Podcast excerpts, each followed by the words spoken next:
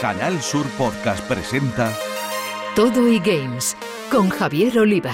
Bienvenidos, apasionados gamers. Arrancamos Todo y Games, ya sabéis, un contenido exclusivo en podcast de Canal Sur Radio en el que abordamos toda la actualidad de los videojuegos con una especial atención a lo que se juega en Andalucía.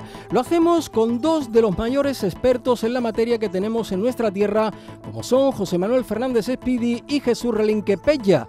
Compañeros, amigos y especialistas, un placer teneros de nuevo en Toddy Games. El placer es nuestro. Preparados para la batalla. Bueno, pues como tenemos muchas cosas que contaros, vamos a presentarlas todas en nuestro sumario.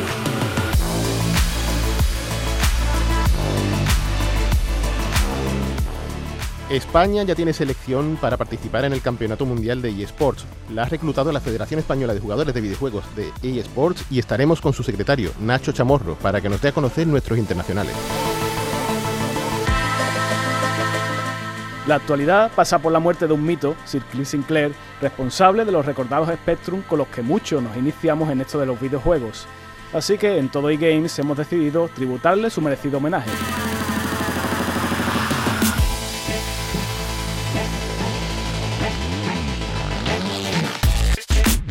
De un mito mundial a otro patrio, andaluz para más señas, como es el cordobés Rafa Gómez, con el que vamos a hablar de una larga y brillante trayectoria en la creación de videojuegos.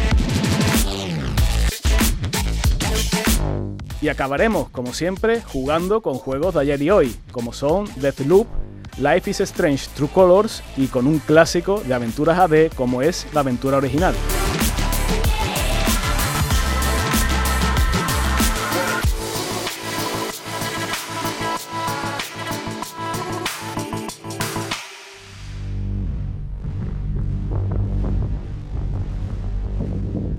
Os contábamos que España tiene ya su selección de eSport y con ella va a participar en los campeonatos mundiales. Es una iniciativa de la Federación Española de Jugadores de Videojuegos e eSport, FEJUVES.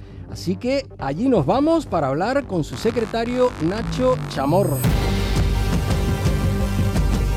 Nacho, bienvenido a Toy Games, ¿qué tal? Muy bien, muchas gracias por invitarnos. Un placer estar aquí. Pues encantados de tenerte en este programa. Si te parece, te dejo con nuestros gamers José Manuel Fernández Speedy y Jesús Relinque Pella. Pues por, por, poner un poco en contexto, hablemos primero de qué es FEJUVES. ¿no? Esta federación eh, se autodenomina como una suma, una suma de asociaciones con intereses comunes en el mundo de los videojuegos y los eSports. Se crea así un punto de encuentro entre personas aficionadas o profesionales del mundo del videojuego. Así uno de sus objetivos no es otro que cubrir ese gran vacío que existía hasta ahora en cuanto a apoyo y soporte a los jugadores. Eh, Nacho, háblanos más en profundidad de qué es lo que puede ofrecer FEJUVES al jugador. Pues hombre, eh, justo este es el motivo del nacimiento. Veíamos que el sector está muy bien representado en ámbitos empresariales, en lo que son publishers, operadoras de inspección, equipos, eh, creadores de hardware, pero faltaba el valor más importante del sector, que es el jugador. El jugador no tenía una entidad que le aportara ese valor y sobre todo que fuese capaz de transmitir los intereses, los objetivos y un poco la visión del jugador a la creación del ecosistema. Entonces decidimos, eh, de varias asociaciones, eh, poner en marcha esta federación, que al final es una asociación de asociaciones, no somos una federación deportiva, y lo que estamos haciendo es eso, poner al jugador eh, en valor y poner su interés a cargo de la sociedad. Trabajamos justo para aportar valor al jugador no solo en el ámbito competitivo, que es el que más, el más llamativo, sino en todo lo que transversalmente tiene que ver con los videojuegos, a nivel de formación, de seguridad, de inclusión, de género, de rotura de brecha generacional. Es un campo muy amplio y lo que intentamos es poco a poco aportar valor en, eh, en distintos campos. Eh, bueno, Nacho, sabemos que, que FEJUVES, la federación, bueno, apuesta en firme por la profesionalización del sector y, y, también, a su vez, bueno, como guía, ¿no? Servir de guía a todos esos jóvenes que, que poco a poco se quieren adentrar en, en este vasto mundo. Además, habéis firmado, eh, si no me equivoco, un acuerdo para colaborar con el Instituto Andaluz de la Juventud. Así que, Nacho, si nos puedes comentar en qué consiste este tipo de acuerdo y, y qué ventajas obtenéis de ello. Sí, ah, bueno, al final es cada vez más frecuente eh, que la institución pública quiere relacionarse con el sector. Es muy difícil llegar a un público juvenil y movilizarlo, porque es verdad que los jóvenes pues, están en otros entornos distintos de los tradicionales, y en el caso del Instituto de la Juventud, lo que quería es traccionar y un poco buscar nuevos perfiles profesionales para dar formación a futuro. Entonces, en este caso, el acuerdo es a, a los usuarios de carne joven les ofrecemos un descuento en toda la formación que ofrece la federación. Es formación muy técnica, muy dedicada para poder trabajar en, los nuevos perfiles profesionales que están saliendo en base al crecimiento del sector. Entonces es para, para usuarios de carnet joven, ¿no? Eh, tanto Speedy como yo, yo creo que ya no, no, no entramos. ya no, ya no. Bueno, en este sentido te queríamos preguntar en qué tipo de jugador pone el foco FJV, si, si en el jugador consagrado, el profesional, el que sabe de qué va esto, qué es lo que quiere y hacia dónde se dirige, o tal vez si se enfoca más en el amateur, en el jugador que está empezando, que se asoma a este mundillo y necesita orientación, algo de guía. Claro, pues es justo así, le ponemos el foco en el jugador de base, en el jugador que está empezando, en el jugador que empieza jugando ocasionalmente, que practica por entretenimiento, es ahí donde creemos que podemos ayudar más. En España la comunidad de jugadores profesionales, es decir, eh, la gente que su fuente principal de ingresos viene de competir, son muy poquitos. Estamos hablando de un número de 350, 400 personas. Y, abajo, en lo que es la base de la pirámide, los jugadores que se juegan por entretenimiento, estamos hablando que serían unos 11 o 12 millones de personas. Es ahí donde creemos que podemos ayudar más, pues a nivel de explicar formación, explicar nuevos perfiles profesionales, tratar de trasladar todo el prevenir adicciones. Ese, foco lo queremos hacer sin olvidarnos de, la parte de arriba, los profesionales, pero entendemos que podemos más ayudar en la parte de abajo.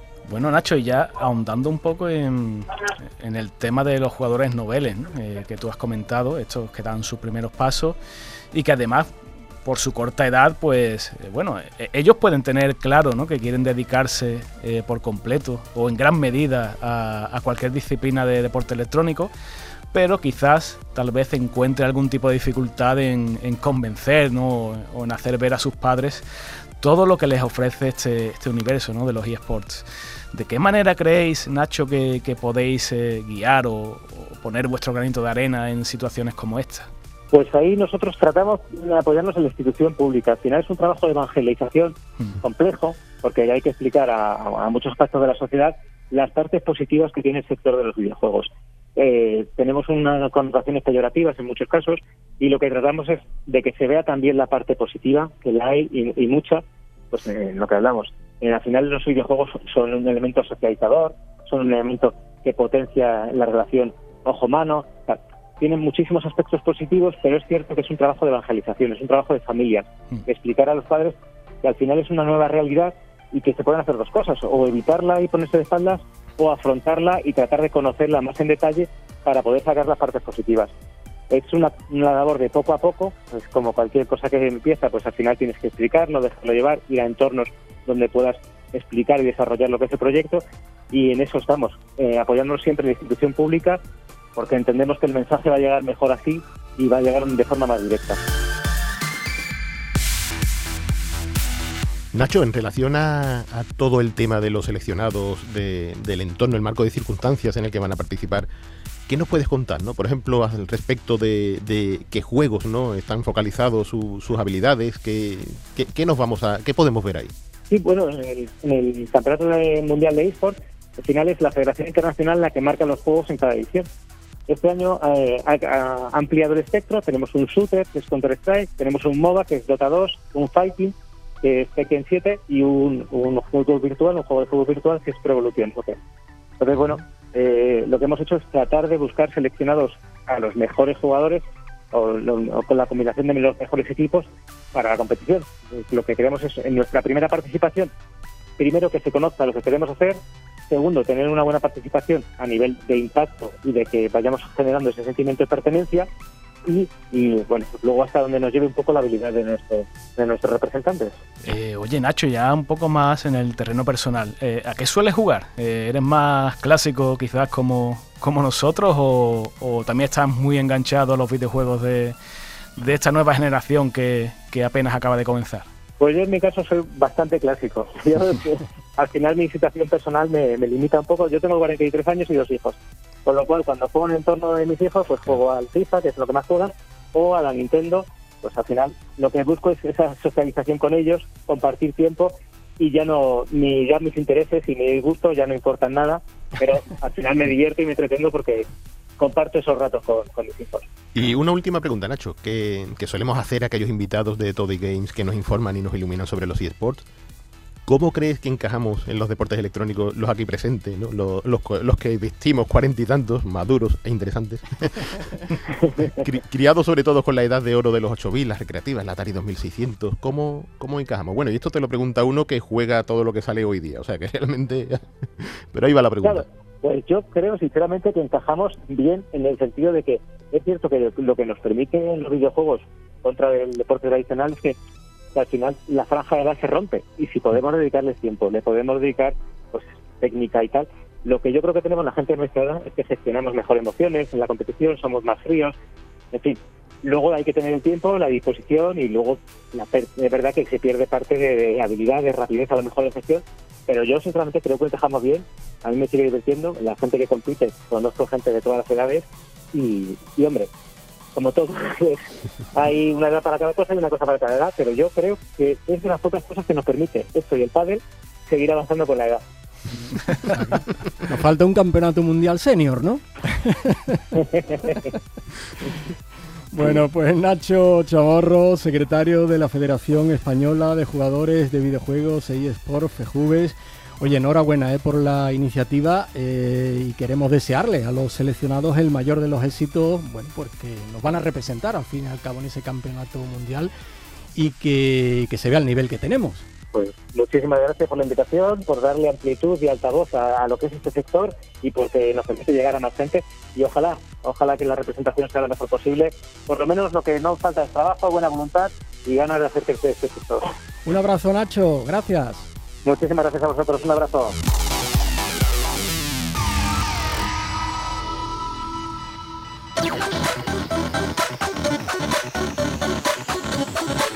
Este Todo y Games quiere ser, en su apartado de actualidad, un homenaje a un gran hombre, artífice del amor por los videojuegos de toda una generación, gracias al mítico Spectrum.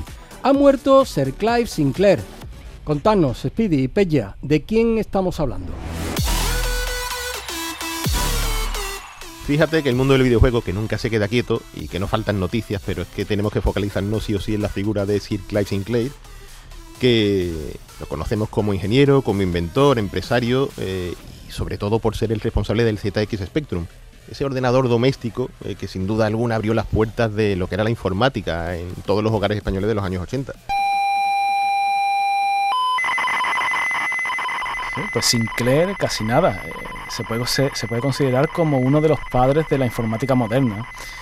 Ha fallecido a los 81 años el pasado 17 de septiembre y no nos cabe ninguna duda de que ha tenido una vida más que plena.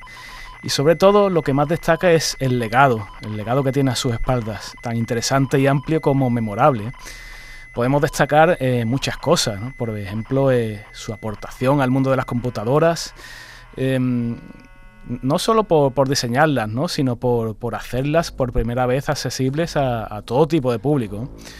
Sinclair fue hijo y nieto de ingenieros y en 1961 creó la compañía que, da, que, da, que, su apellido le da nombre, ¿no? Sinclair Radionics, y lanzó el producto llamado Microvision, un televisor portátil que bueno, rápidamente se convirtió eh, en el producto estrella de la compañía. No se quedó ahí. Eh, más tarde, en 1967, creó la primera calculadora electrónica de bolsillo y la empresa pues, fue renombrada eh, como Sinclair Instrument en agosto de 1975. Posteriormente llegamos ya a la década de los 80 y, concretamente en, el año 80 pues se lanzó lo que sería el primer ordenador, el ZX80, que, bueno, que se, se, granjeó el apodo del ordenador más pequeño y más barato del mundo. Un equipo pues que, tenía unos recursos de risa, ¿no? sobre todo si lo comparamos con, lo que se estila actualmente. Un kilobyte de memoria RAM, el sistema operativo BASIC eh, almacenado en un ROM de, 4 kilobytes, eh, muy muy precario, ¿no? Para la, para la época era eh, increíble, pero claro, viéndolo con perspectiva, pues, pues ahora mismo lo veíamos como casi una, una calculadora, ¿no?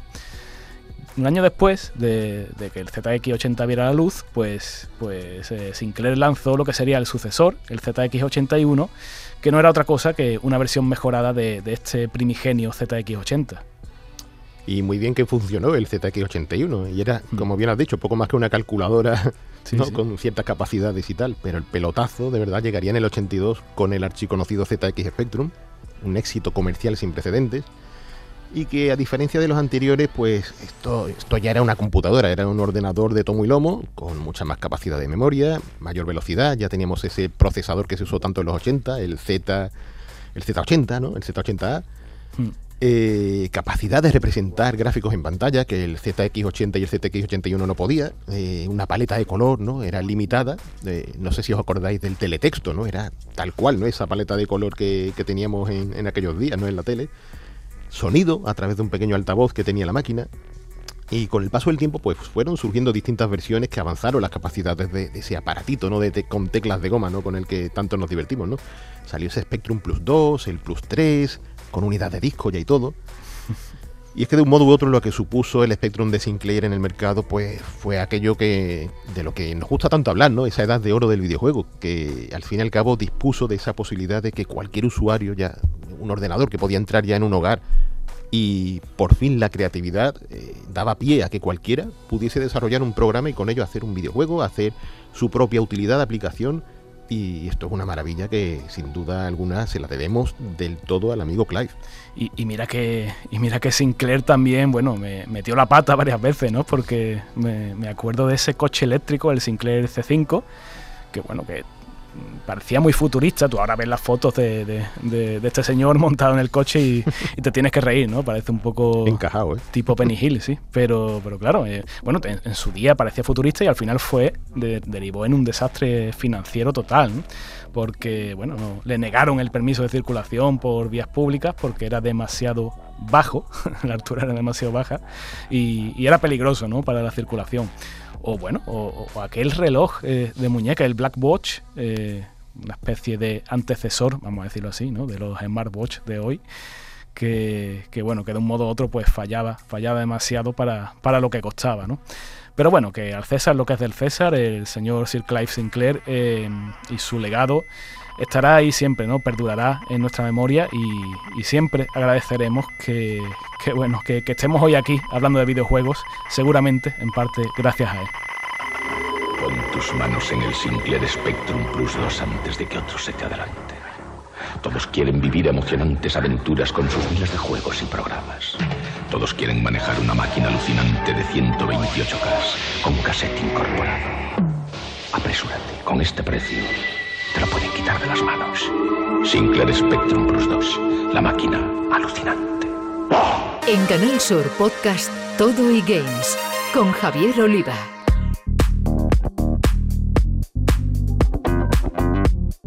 Bueno, pues en Andalucía también tenemos otro personaje que ha hecho mucho por el sector del videojuego, en este caso por el español. Él es el cordobés Rafa Gómez, que no se ha retirado, sino que sigue ligado a un mundo en el que ahora quiere transmitir sus conocimientos. Rafa, un placer que estés en Toy Games, ¿qué tal? Un placer de que me hayáis invitado. ¿eh? Bueno, pues, pues bienvenido y esperemos que no sea la, última vez. Ya tienes a nuestros expertos José Manuel Fernández Espíritu y Jesús Relinguepella listos para dar a conocer toda tu brillante trayectoria. Bueno, Rafa, eh, un placer volver a hablar contigo. No hace, no hace mucho que coincidimos para grabar otros proyectos, charlar de, esas cositas retro que, tanto nos gustan. Y bueno, hoy retomamos ese contacto esperando que pases un buen ratito aquí en, nuestro Todo y Games, donde siempre nos gusta eh, recibir andaluces, paisanos que tienen experiencia en el terreno del videojuego. Así que, bueno, como primera pregunta vamos a, innovar un poquito. A ver, Rafa, ¿a qué videojuego o videojuegos eh, estás jugando ahora? Pues la verdad es que no tengo todo el tiempo que me gustaría para jugar, pero bueno, eh, eh, si hay que destacar uno, últimamente estoy jugando mucho a un juego para PlayStation que se llama Dreams, entre otras cosas porque estoy trabajando en él y, y, también mis labores me obligan a trabajar en él pero sobre todo me encanta porque es un, un videojuego que te permite crear videojuegos. Y eso, y eso es lo que siempre a mí me ha, divertido, crear, ¿eh? Más que jugar. Eh, y sobre todo un videojuego que está orientado a crear mientras juegas. Y, eso la verdad es que es muy original y, me encanta este videojuego y ya te digo, sí, sí, sí, lo, disfruto. Si, si hubieras tenido eso en, en los 80, ¿qué, Rafa? hubiese tenido los 80 la de quebradero de cabeza que me habría que me habría ahorrado no básicamente porque eh, la razón es que eh, en los 80 no teníamos la herramienta que hoy para crear un videojuego, ¿eh? ni la ayuda, ni la librería, eh, ni toda la información que hay ahora mismo disponible. Eh, antiguamente nosotros éramos artesanos, ¿no? entonces casi nos tenemos que construir nosotros nuestra nuestra propia librería desde, desde pintar un muñequillo en pantalla hasta imprimir un texto. Que, todo eso ya hoy, por suerte, ya hay mucha ayuda y cualquier programa de desarrollo te, socorre con una librería básica que, te permite entrar de lleno en el, en el desarrollo. Pues Rafa, cuéntanos, bueno, o mejor dicho, a, nuestros oyentes, que nosotros te conocemos muy bien, cuéntales cómo llegaste a este bendito mundo de los videojuegos. Bueno, llegué muy jovencito, ¿eh? Eh, con 16, 15, 16 años. Eh, llegó a mi poder mi primer Spectrum de 16K. y bueno, empecé a trastear primero dando palos de ciego. bueno, compraba revistas y, y te creaba código, un poco lo que hacíamos todos por aquella época pero yo siempre iba, mi interés estaba en descubrir no solamente cómo, funcionaba, sino mejorar. Y, esa obsesión por mejorar muchas de las cosas que tecleaban me ayudaba a entender cómo funcionaban aquellas pequeñas máquinas. Y, bueno, eso me llevó a desarrollar mis primeros videojuegos que, que empecé publicando en esas mismas revistas que, que yo leía. Oye, Rafa, eh, desde, desde esos comienzos, ¿no? Desde esas revistas que comentas, eh, bueno, al final tú tienes unos cuantos juegos a tu espalda, pero como bien sabes, nosotros somos muy, muy fans de, de Game, ¿no? Del, del comecoco español, andaluz, camaleónico, ese que se convertía en, tantas criaturas, que, adquiría poderes y, recorría esos niveles que de alguna forma, bueno, sublimaban el concepto maravilloso original de, de Pac-Man. Así que, mira, vamos a suponer, o, bueno, como, como decimos por Cádiz, un poner, ¿no? Un poner de, que tú hoy, hoy día tuvieras tiempo, que sabemos que esto no es posible, ¿no? Pero imagínate que tuvieras tiempo y ganas de volver a hacer este Mad Me Game. ¿Tú crees que, lo harías igual o, cambiarías algo? Pues, hombre, me gustaría pensar que lo haría igual. También te digo una cosa, que, que realmente el original Mad Me Game eh, iba a ser mucho mayor Mm. que, el, se, publicó finalmente. La razón eh, de que de que no fuese mayor pues la, las limitaciones de los ordenadores de, la, de aquella época. Se me quedaron muchas ideas, muchos conceptos, muchos niveles, y quedaron también en, el, ahí en el tintero. Mm. Y bueno, no sé, a lo mejor algún día me da una pájara y me pongo otra vez a, a teclear código. no sé si será de 180 o será JavaScript o no sé, pero eh, no te digo que no lo descarto. Pues sería maravilloso, ¿eh? Pues, pues mira, Rafa, aquí en Todo Games pues intentamos rescatar cualquier vestigio de videojuegos realizado o diseñado en Andalucía. Eh, hoy en día la cosa está muy bien, ¿no? Muchos estudios indie triunfando, haciendo auténticas maravillas, ¿no? Por las cuales pues, pues estamos orgullosos. Pero a la hora de rescatar juegos andaluces clásicos, eh, tenemos por supuesto a Tu Survivor, eh, tenemos a Capitán Sevilla, el simulador profesional de tenis, Cobra Sark, pero cuesta mucho, cuesta mucho ver eh, material ¿no? de esa época con marca andaluza. ¿Por qué crees que hubo tan poca proliferación de, de juego andaluz en la Edad de Oro? Bueno, si contamos los míos fueron bastantes. lo que ocurre es que, claro, hay que partir de la base del mundo en aquella época. Eh, no había un poco, eh, la parte de los medios, no existía, no estaba el mundo tan globalizado como ahora. Para desarrollar videojuegos o lo hacía de forma artesanal, como yo empecé aquí en Córdoba, eh, desarrollándolo enviándolo a Madrid o a una distribuidora eh, lejos para que te lo publicase o directamente se, se trasladaba allí. ¿Qué ocurre? Que para, para desarrollar un videojuego con los requisitos ya que comenzaban a, necesitar eh, la exigencia eh, del mercado y la competencia que había ya a partir de los años finales de los 80, primeros de los 90, pues necesitaba eh, tener un equipo de gente. Entonces, coleccionar un equipo de diferentes disciplinas, de gente diferente, el mejor modo, pasamos de la idea de que no existía Internet, no estamos interconectados. El mejor modo era centralizarlo todo, todo ese equipo, y centralizarlo básicamente estaba todo el meollo del desarrollo que era en ese caso en Madrid Hmm. ¿eh? Pero bueno, sí, yo he conocido muchos andaluces, mucho, por Topo pasaron muchísimos andaluces, mucha gente que hacía cosas estupendas. Eh, Rafa, tú has trabajado en, numerosas traducciones de videojuegos desde la época de los 16 bits y, entre ellos, bueno, pues, pues una gran cantidad de aventuras gráficas, un género que hoy día pues está prácticamente defenestrado o, casi relegado a un segundo plano. ¿Los echas de menos? Muchísimo.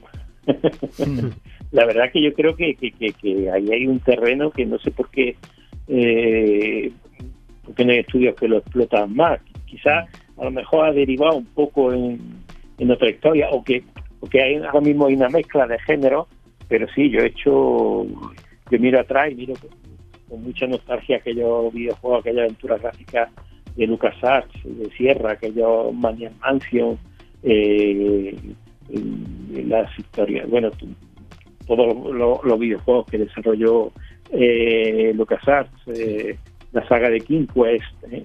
Eh, eh, la saga de Monkey Island, que por suerte todos estos títulos tuve la oportunidad de participar localizándolos, localizándolo. No solamente nos limitábamos a traducir, sino que bueno también teníamos que doblar, ya en, la última época ya también se doblaba.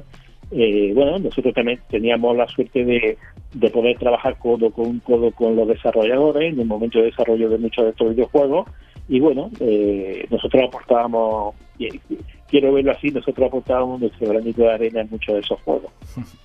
Además, además que no mucha gente puede decir que, estuvo en el rancho Skywalker de George Lucas, ¿eh? que eso es maravilloso. efectivamente, estuve, estuve en varias ocasiones, en varias ocasiones y, tengo muy buenos amigos, todavía seguimos en contacto algunos de ellos, desde aquella época de gente que trabajaba en LucasArts.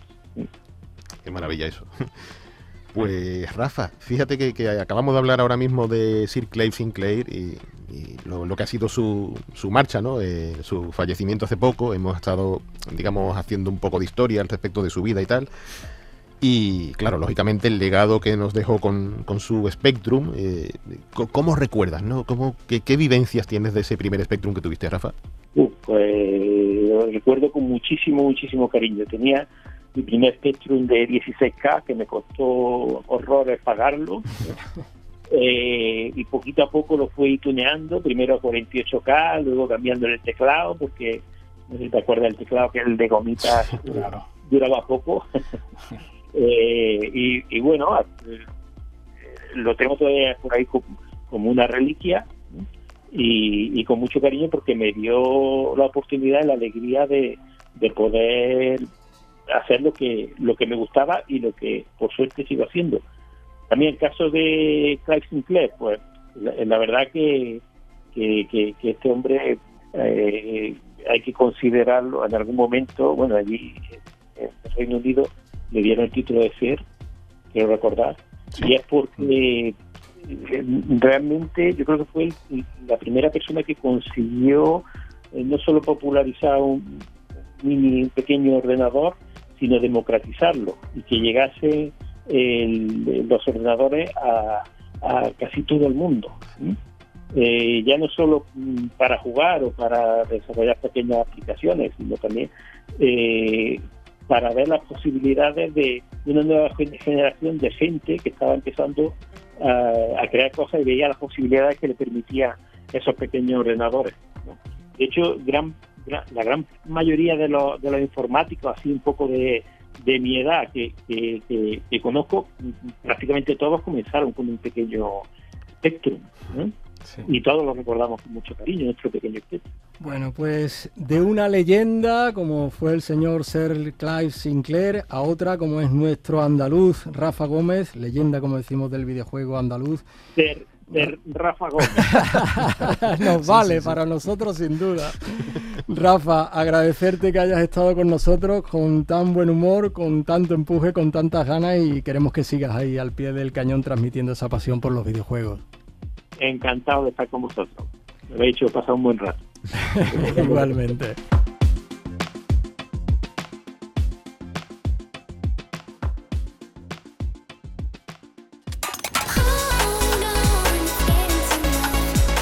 Bueno, pues después de escuchar a Rafa Gómez nos queda tiempo para jugar un poco con videojuegos retro y actuales. Amigos, ¿con cuál empezamos? Pues empezamos con una cosa muy actual que es el Deathloop de Bethesda para PC y PlayStation 5, que fíjate que es un juego que en todas esas previas, todos esos trailers, no me llamaba nada la atención. Me, parecía como que iba a ser un tópico de, de estos de juegos de acción en primera persona.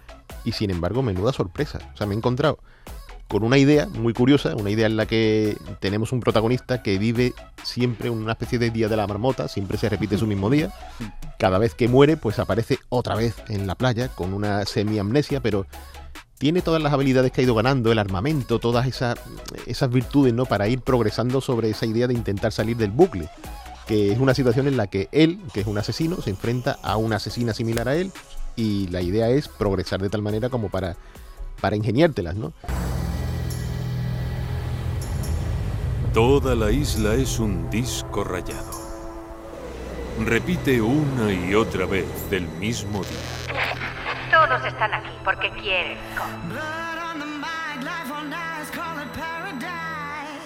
No te agradecerán que te cargues su paraíso.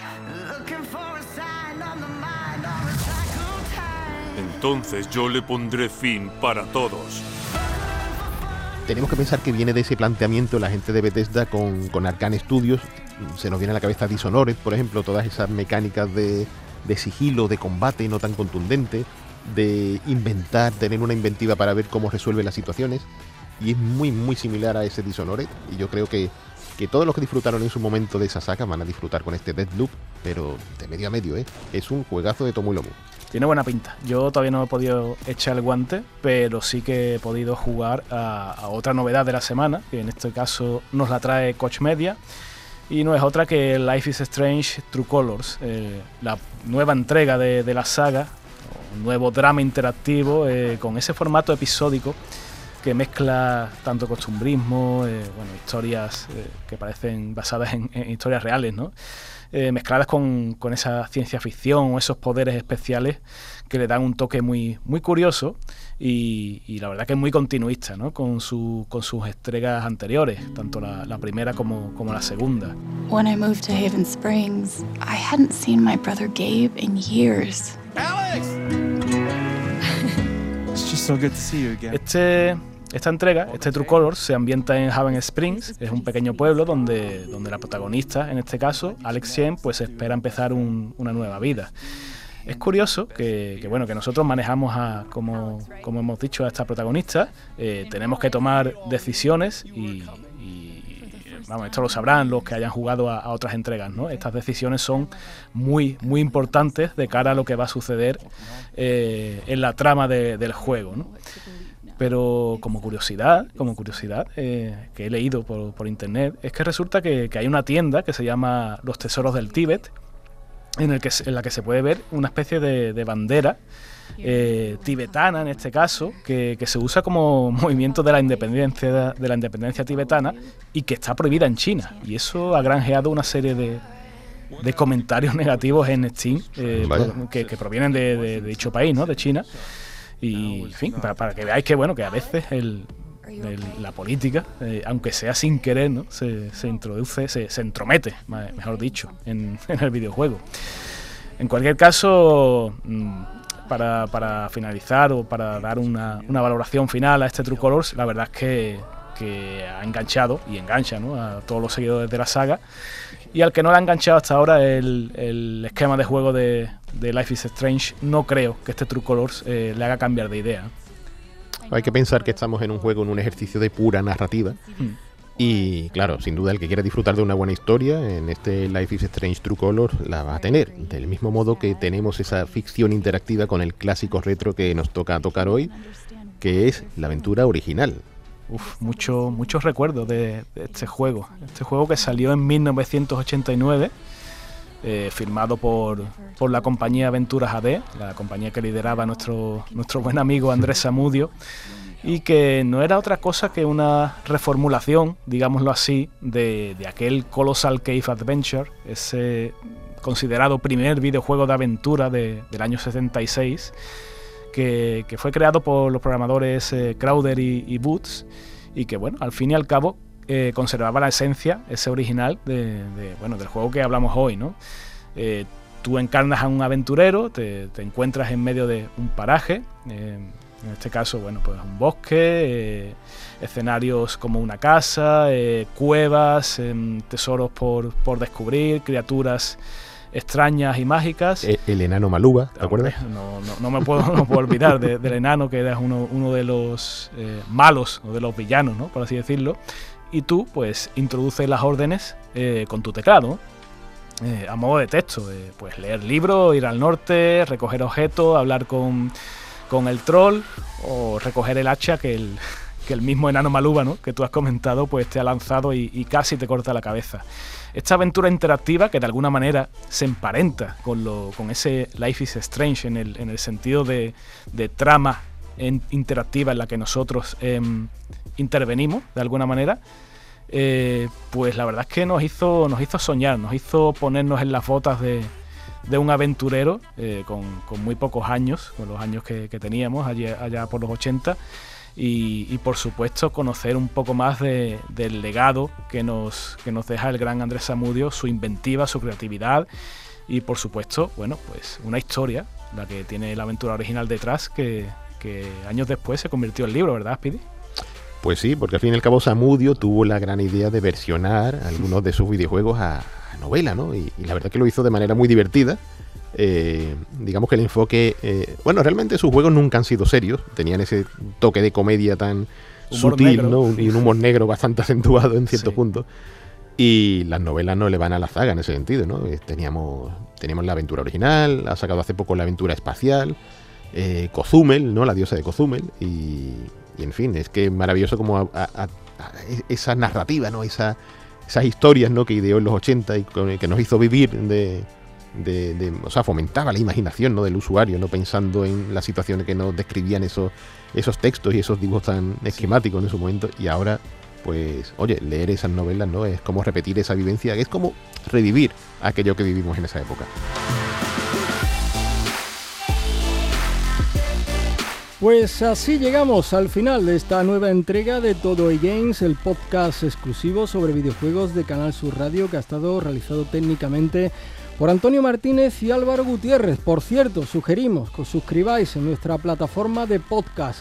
Y bueno, nuestros expertos, José Manuel Fernández Espidi y Jesús Relinque Pella, como siempre, se despiden con un volvemos en 15 días y mientras tanto... A, seguir jugando. En Canal Sur Podcast han escuchado todo e-games con Javier Oliva.